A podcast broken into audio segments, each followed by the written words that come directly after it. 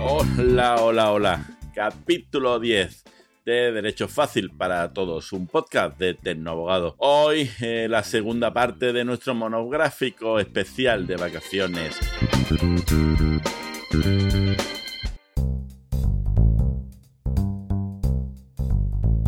Si lo estás escuchando estando de vacaciones, enhorabuena por ti. Me alegro que estés de vacaciones. Igual te vale para la siguiente. Si lo escuchas no estando de vacaciones, pues espero que te sea útil. Si no para estas, igual para la próxima. Capítulo, eh, ya llevamos 10. Eh, por lo tanto, este es un capítulo muy, muy importante. Por lo menos para mí. Estoy contento de que sigáis ahí. Estoy muy feliz de que me sigáis preguntando eh, a través de peticiones arroba para que os hable de lo que os gusta y sobre lo que queréis escuchar. Pero como no me quiero enrollar más y más dilación, como diría aquel, hoy vamos por la segunda parte del monográfico de las vacaciones. Hoy hablaremos eh, de eh, la parte que afecta a los ERTES de, nuestro desgraciado COVID-19 o la COVID-19 mundial y la parte que corresponde a cómo debe de actuar la empresa o cómo no debe de actuar la empresa en los periodos de vacaciones. Os recuerdo lo que ya os decía en el anterior, hoy os, esto os lo cuento a julio del 2021 pero tenerlo en cuenta. Eh, siempre preguntad a un especialista por si ha variado algo, pues el derecho y el derecho laboral es muy, muy cambiante.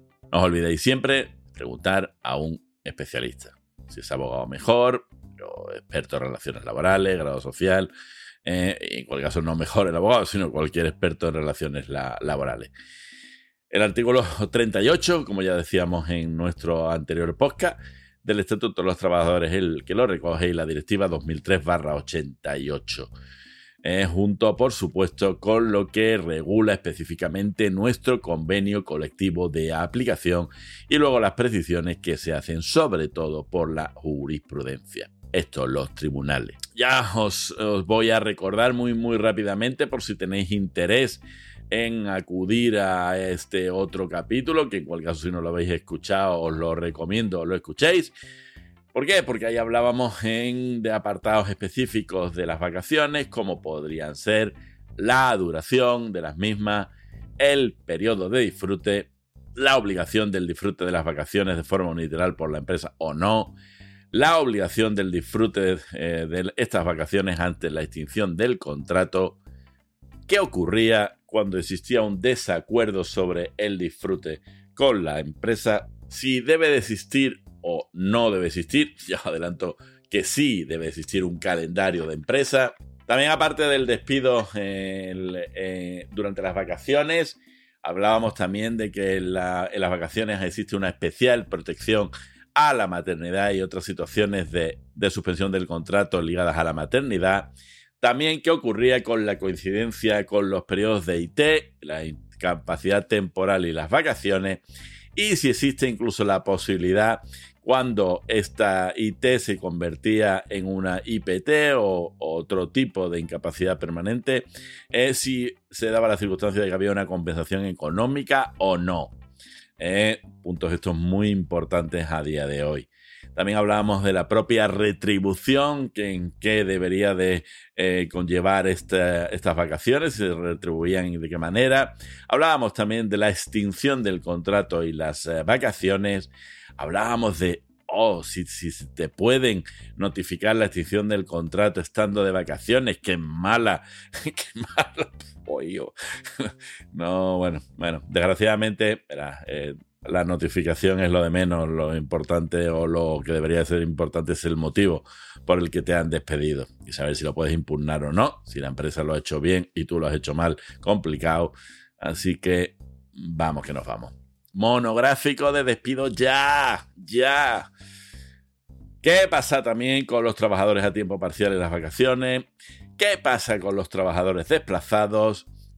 Esos que están fuera de España trabajando, qué pasa en, las situaciones de subcontratación, quién asume las vacaciones, qué pasa en los ERTES que no corresponden exactamente a los ERTES de COVID, eh, qué pasa eh, si se puede entender eh, cuando hay una minoración de vacaciones por sanción, me pueden sancionar quitándome días de vacaciones. Triste este punto también que hablamos en su momento. ¿Qué pasa en el caso de fallecimiento de la persona trabajadora? ¿Pueden los herederos eh, tener algún tipo de compensación si quedaban vacaciones? ¿Qué ocurre en las situaciones de excedencia y las vacaciones? Eh, monográfico, monográfico de excedencia ya, me lo han pedido mucho. Ahí estoy, ahí estoy. Eh, y además un último puntito, eh, ¿qué ocurre en los casos de año bisiesto? ¿31 días? pues ya hemos adelantado, si queréis ir al podcast anterior, ¿de qué hablamos?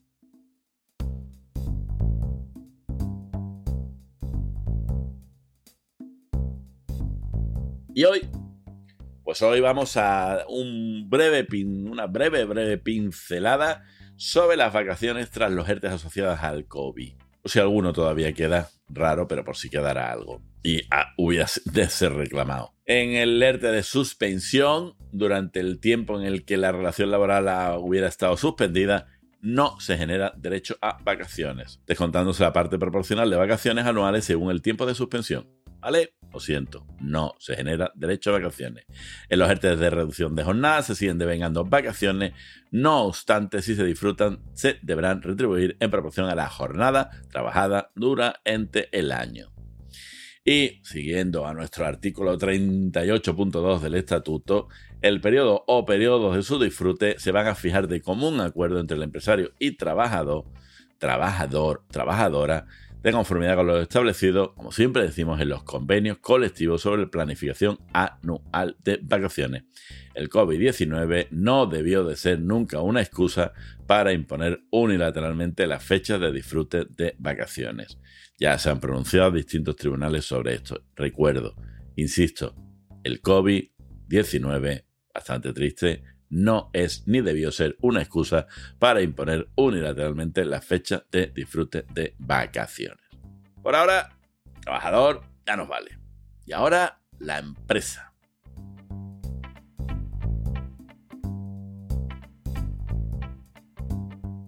¿Qué tipo de contrato es el más adecuado para sustituir al personal que se encuentra en periodo de vacaciones? Antes lo teníamos claro, o antes parecía que lo teníamos claro ¿Era uno eventual por circunstancias de la producción o uno de interinidad? Pues existía disparidad, pero absoluta disparidad de criterios, ya que había sentencias que optaban por recurrir al contrato de interinidad, mientras que otras daban por bueno el contrato eventual, por circunstancias de la producción. Como siempre, los tribunales son personas, lo hemos dicho, eh, cada uno interpreta eh, una en un sentido u en otro. Pero ya hay una sentencia del Tribunal Supremo que viene a zanjar esta cuestión ya desde el 2012, estableciendo que el contrato adecuado es el eventual por circunstancias de la producción. Eventual por circunstancias de la producción. Ojo, esto puede tener su efecto de cara a la eh, indeterminación o eh, mala determinación del contrato que nos estén haciendo y su posible calificación como nulo, en fraude o fijo. Ojo. Por lo tanto, el contrato sería eventual por circunstancias de la producción siempre y cuando el uso de este contrato no se vea limitado por el convenio colectivo de aplicación. Siempre, siempre vamos al convenio colectivo y decimos, ¿qué dice aquí el convenio respecto de este contrato? Y además que en el propio contrato se consigne adecuadamente la causa que lo motiva, es decir, hacer mención expresa a que existe una acumulación de tareas durante la época vacacional y que esto, claro, sea cierto. Si no se pudiera aprobar una acumulación de tareas, que habría plantearse celebrar un contrato indefinido o un fijo discontinuo si se cumplen los requisitos. Monográfico de contrato ya, monográfico de contrato ya. Vamos que nos vamos. Pero en ningún caso se podrá celebrar un contrato de interinidad, ya que el tiempo que los trabajadores están de vacaciones no conlleva una suspensión de su contrato de trabajo. ¿Ok? Vale.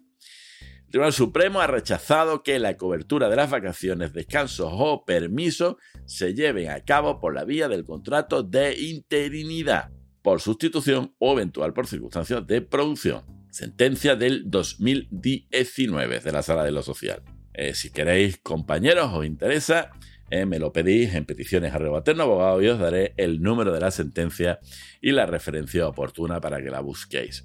A vosotros, no compañeros ni compañeras, simplemente que lo sepáis. No para que vayáis con, esto a vuestro abogado. Eh, no, no, dejadle a vuestro abogado hacer su trabajo. Tales ausencias al trabajo se producen dentro del normal desarrollo del contrato de trabajo y forman parte de la previsión organizativa que corresponde llevar a cabo al empleador, alejándose de la excepcionalidad que el contrato eventual viene a solventar. Es mucho más importante de lo que pensáis el contrato que firmáis con vuestro empresario. Y empresario, es mucho más importante de lo que pensáis el contrato que le decís a la gestoría, asesoría oportuna, hacedme el primer contrato que eh, sea, mm, lo quiero ya. No, preguntad, preguntad, preguntad. Decid lo que queréis y decid para lo que es. Y una buena asesoría con un buen abogado en el departamento jurídico laboral os asesorará adecuadamente de cuál es el tipo de contrato que no os va a dar problema. Bueno, ¿qué le vamos a hacer? Esto es lo que hay. Pero bueno, eh, Dicho lo cual, pasamos al segundo punto. ¿Puede modificar la empresa unilateralmente el método de elección de vacaciones de los trabajadores?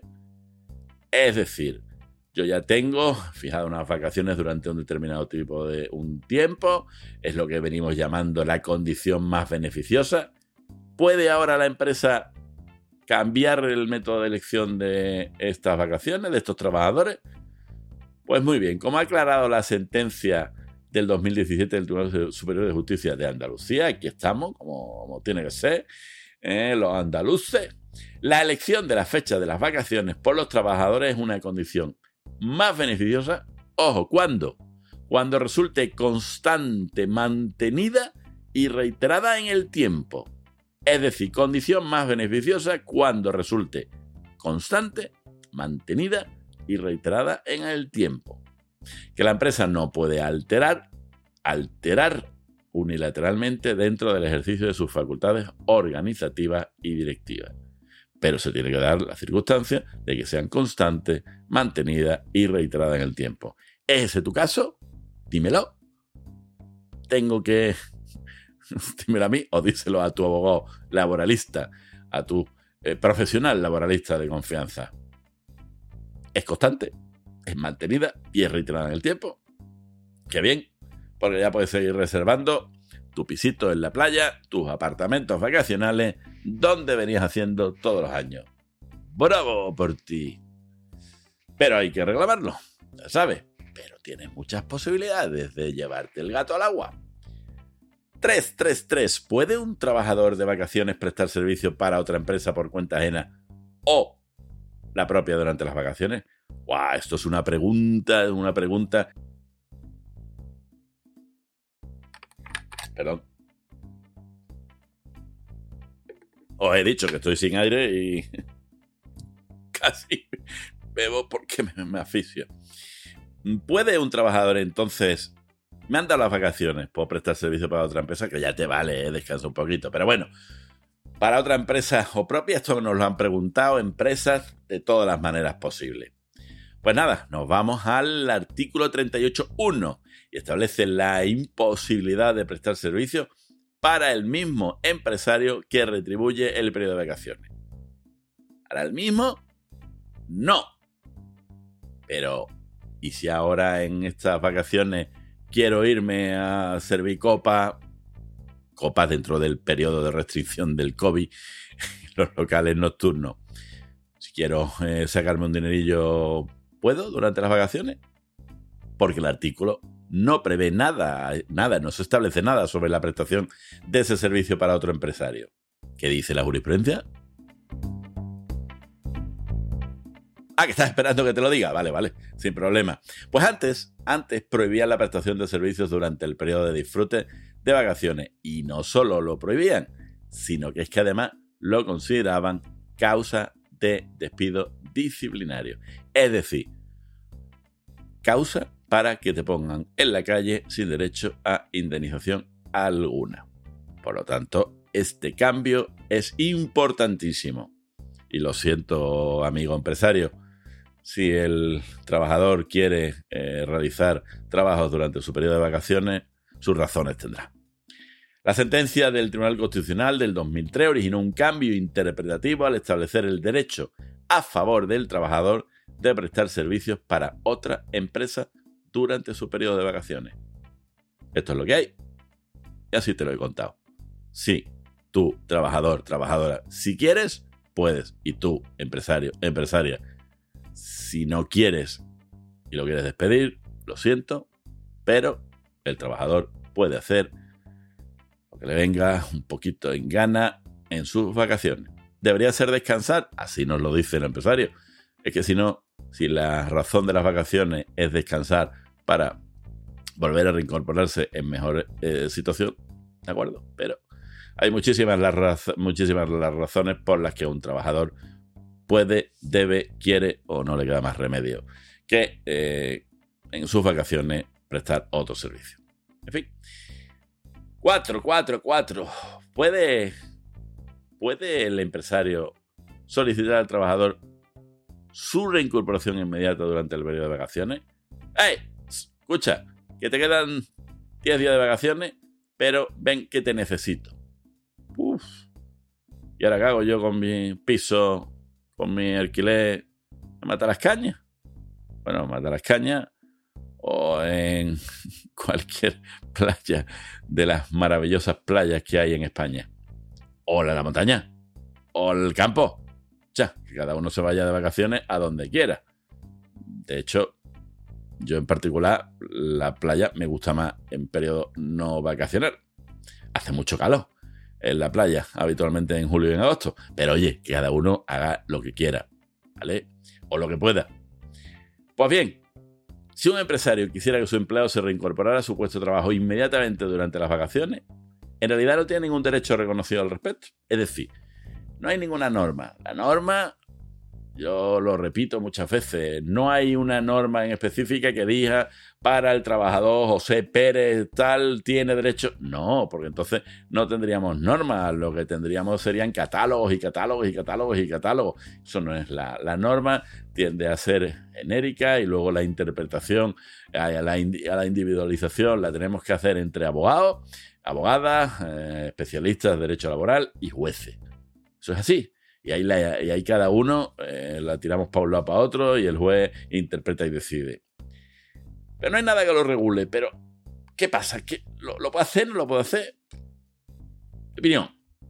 El empresario podría llamar, pero el trabajador, y no te quedes solo con lo primero que escuche, no tiene por qué acudir a la llamada, ya que no existe ninguna ley al respecto, ni la jurisprudencia señala inequívocamente qué es lo que tiene que hacer. Es decir, lo primero, no tienes por qué ir. Pero, pero, y aquí están los pero, es que siempre está el depende. En la aplicación práctica, la jurisprudencia, lo que viene a reconocer al empresario es que tiene dentro de ese poder de dirección que se le reconoce la presunción en la legitimidad de sus órdenes. Es decir, que no te estoy llamando para fastidiarte, te estoy llamando porque te necesito. Te estoy llamando porque dentro de mi poder de dirección necesito que te incorpores de tus vacaciones. Por lo que teóricamente, teóricamente el trabajador debería cumplir la orden de reincorporación y posteriormente impugnarla judicialmente para volver a tener derecho a esas vacaciones en otro momento. Es un tema de muy muy delicado. A lo anterior, además, hemos de añadir los nuevos derechos a la desconexión digital, reconocidos por la Ley Orgánica de Protección de Datos y Reglamento y la garantía de los derechos digitales, por lo que se garantiza a los trabajadores el respeto a su tiempo de descanso, permisos y vacaciones. Sí, sí, sí, son argumentos para que te den la razón.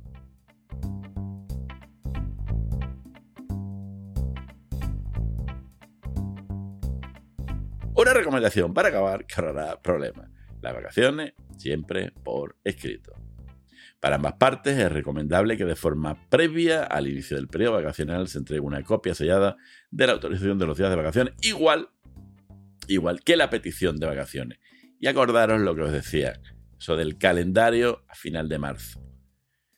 Importante, no lo dejéis para el final, no lo dejéis para allá el momento, no asumáis de buenas maneras, hablando con el empresario, de buena manera el empresario hablando con el trabajador.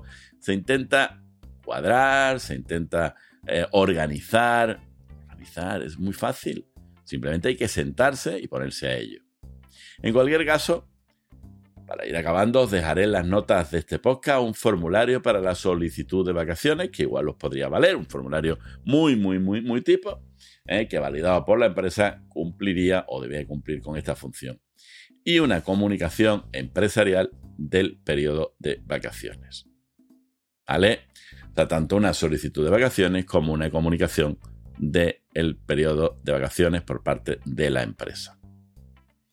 Como veis, el tema da mucho, mucho, mucho de sí las vacaciones, más allá de lo que da de sí las propias vacaciones o lo poquito que da de sí.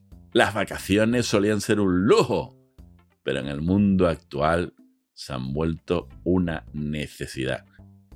Y ya no es un lujo. Menos mal. Con el ritmo de vida actual y el estrés posterior que sufrimos por él, se nos antoja necesario realizar alguna o algunas vacaciones de vez en cuando.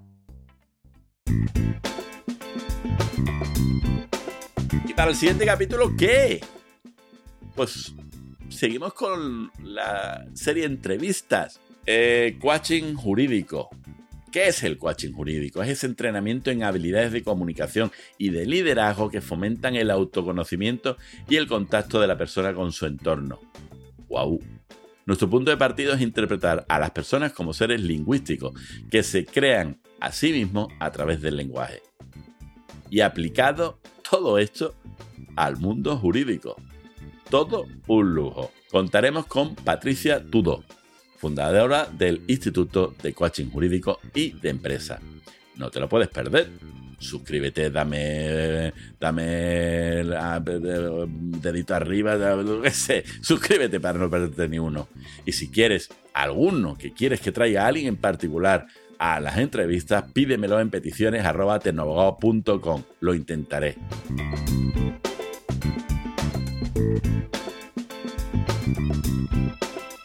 Acabo este capítulo. Y ya esto es, esto es, esto es que no, va, toda la leche. Gracias, gracias, gracias. Si has llegado hasta aquí y si encima te has suscrito, escúchame en iTunes, en Evox, Spotify, en Amazon Podcast y si no, a peticiones arroba Te valoras, valórate, saber es un valor. Pregunta, escucha, piensa y reacciona. Nadie lo hará por ti. Y al final, sé feliz. Sé muy feliz. Hasta que quieras, aquí seguiré. Dame tu opinión, pregunta, participa. Este podcast también es tuyo. Buen verano. Saludotes.